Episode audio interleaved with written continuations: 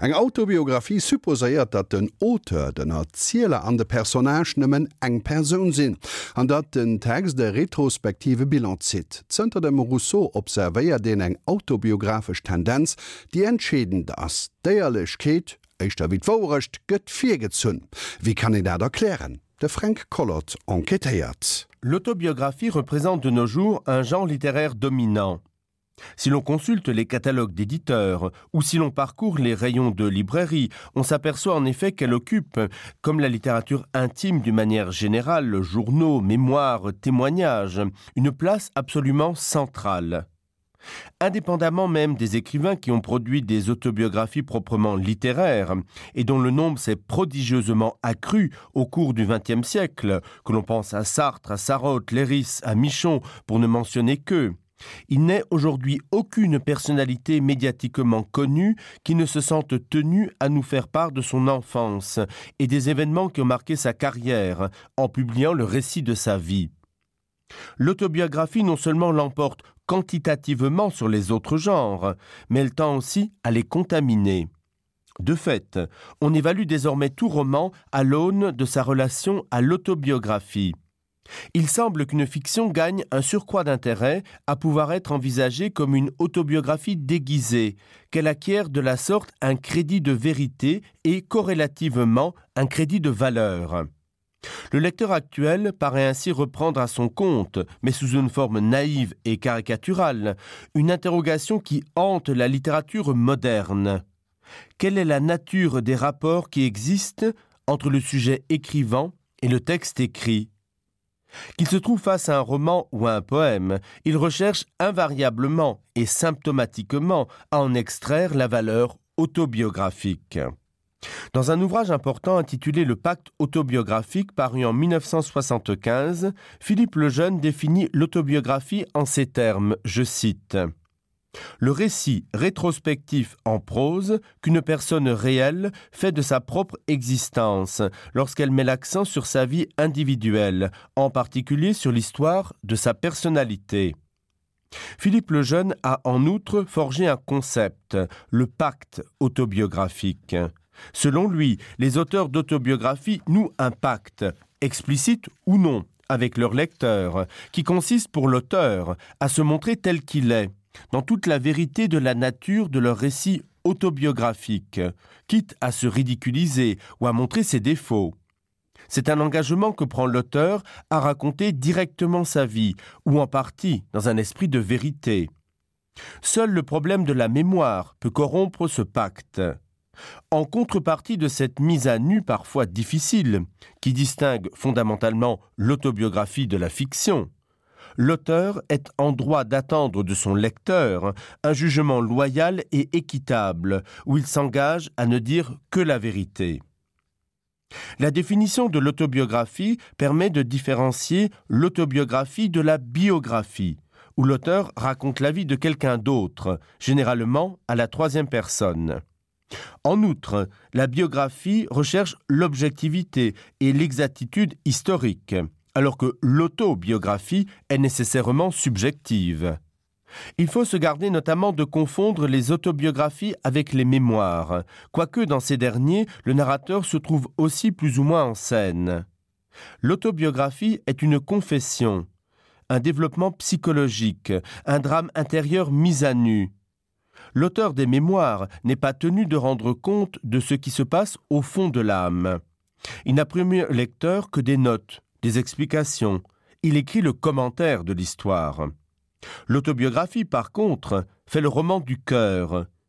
L'autobiographie se distingue également de l'autobiographie fictive ou autofiction, où c'est un personnage différent de l'auteur qui dit je, comme dans les mémoires d'Adrien de Marguerite Ursenard, et des mémoires dans lesquelles le narrateur et l'auteur sont bien une seule et même personne, mais où le sujet qui dit je s'efface devant les événements, n'analyse pas sa personnalité et ne se présente que comme un acteur ou un témoin d'événements historiques. L'autobiographie se différencie aussi du journal par sa structure. Le journal est certes une forme autobiographique, mais il n'est pas une autobiographie, car il s'élabore au jour le jour, alors que celle-ci est un récit global et rétrospectif.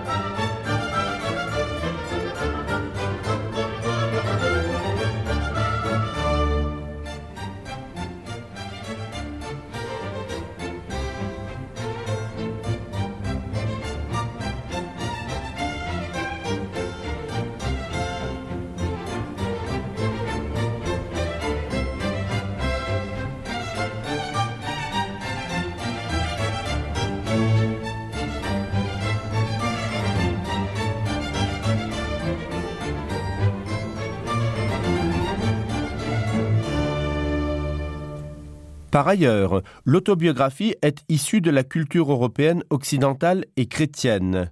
Elle hérite en effet de la pratique de la confession, qui est une analyse de l'individu par lui-même. Les premiers écrits proches du genre autobiographique sont d'ailleurs chrétiens. Ce sont les confessions de saint Augustin qui présentent le tableau le plus vivant de ces âmes qui, longtemps ballottées entre le ciel et l'enfer, finissent par échapper au monde et à ses joies trompeuses, en se plongeant dans le sein de la divinité. Nous pouvons citer aussi les écrits de sainte Thérèse d'Avila, relayés plus tard par ce qu'on appelle les vies, comme la vie de Cellini par exemple.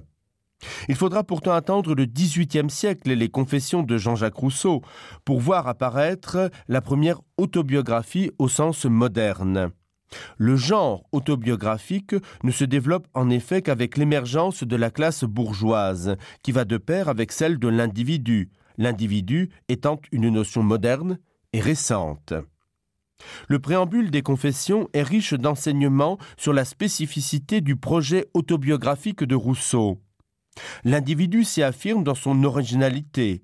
Il veut peindre sa vie, sa personnalité, ses sentiments dans toute leur vérité, c'est-à-dire ne pas occulter les événements ou les aspects qui le montrent sous un jour peu favorable. L'objectif de Rousseau est de dégager a posteriori le sens de sa vie et de se justifier aux yeux de ses détracteurs. À partir du XVIIIe siècle donc, les autobiographies ainsi que les genres voisins comme le journal ou les mémoires se multiplient dans toute l'Europe. Au XIXe siècle, signalons les mémoires d'outre-tombe de Chateaubriand, ainsi que la vie de Henri Brulard, rédigée entre 1835 et 1836 par Stendhal. La transparence du pseudonyme Henri Brulard pour désigner Stendhal, Henri Bell de son vrai nom, autorise à appeler ce texte une autobiographie. Le genre a depuis assimilé l'apport des sciences humaines et de la psychanalyse, recentrant la problématique de l'autobiographie autour de l'analyse de la névrose et de la sexualité. Parmi les autobiographies importantes du XXe siècle, citons par exemple Si le grain ne meurt, paru en 1926 d'André Gide, L'âge d'homme et la règle du jeu de Michel Léris, Les mémoires d'une jeune fille rangée, La force de l'âge, La force des choses de Simone de Beauvoir, et Les mots, paru en 1964 de Jean-Paul Sartre, mais encore Enfance de Nathalie Sarotte, ainsi que Le miroir qui revient de Robe Grillet.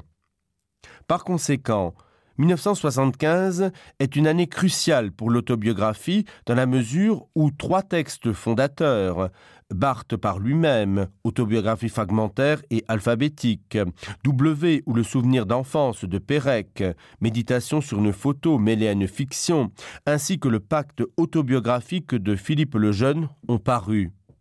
L'autobiographie est depuis lors reconnue comme un genre noble et non plus comme un sous-genre.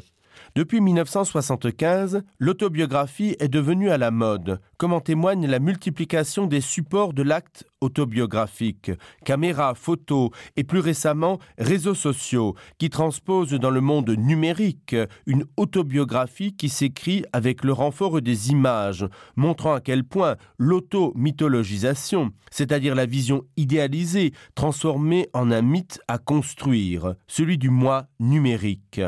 Qu'il soit en texte ou en image, l'acte fondateur de l'autobiographie reste un aveu, un acte performatif qui transforme les bases de son rapport à soi et à autrui.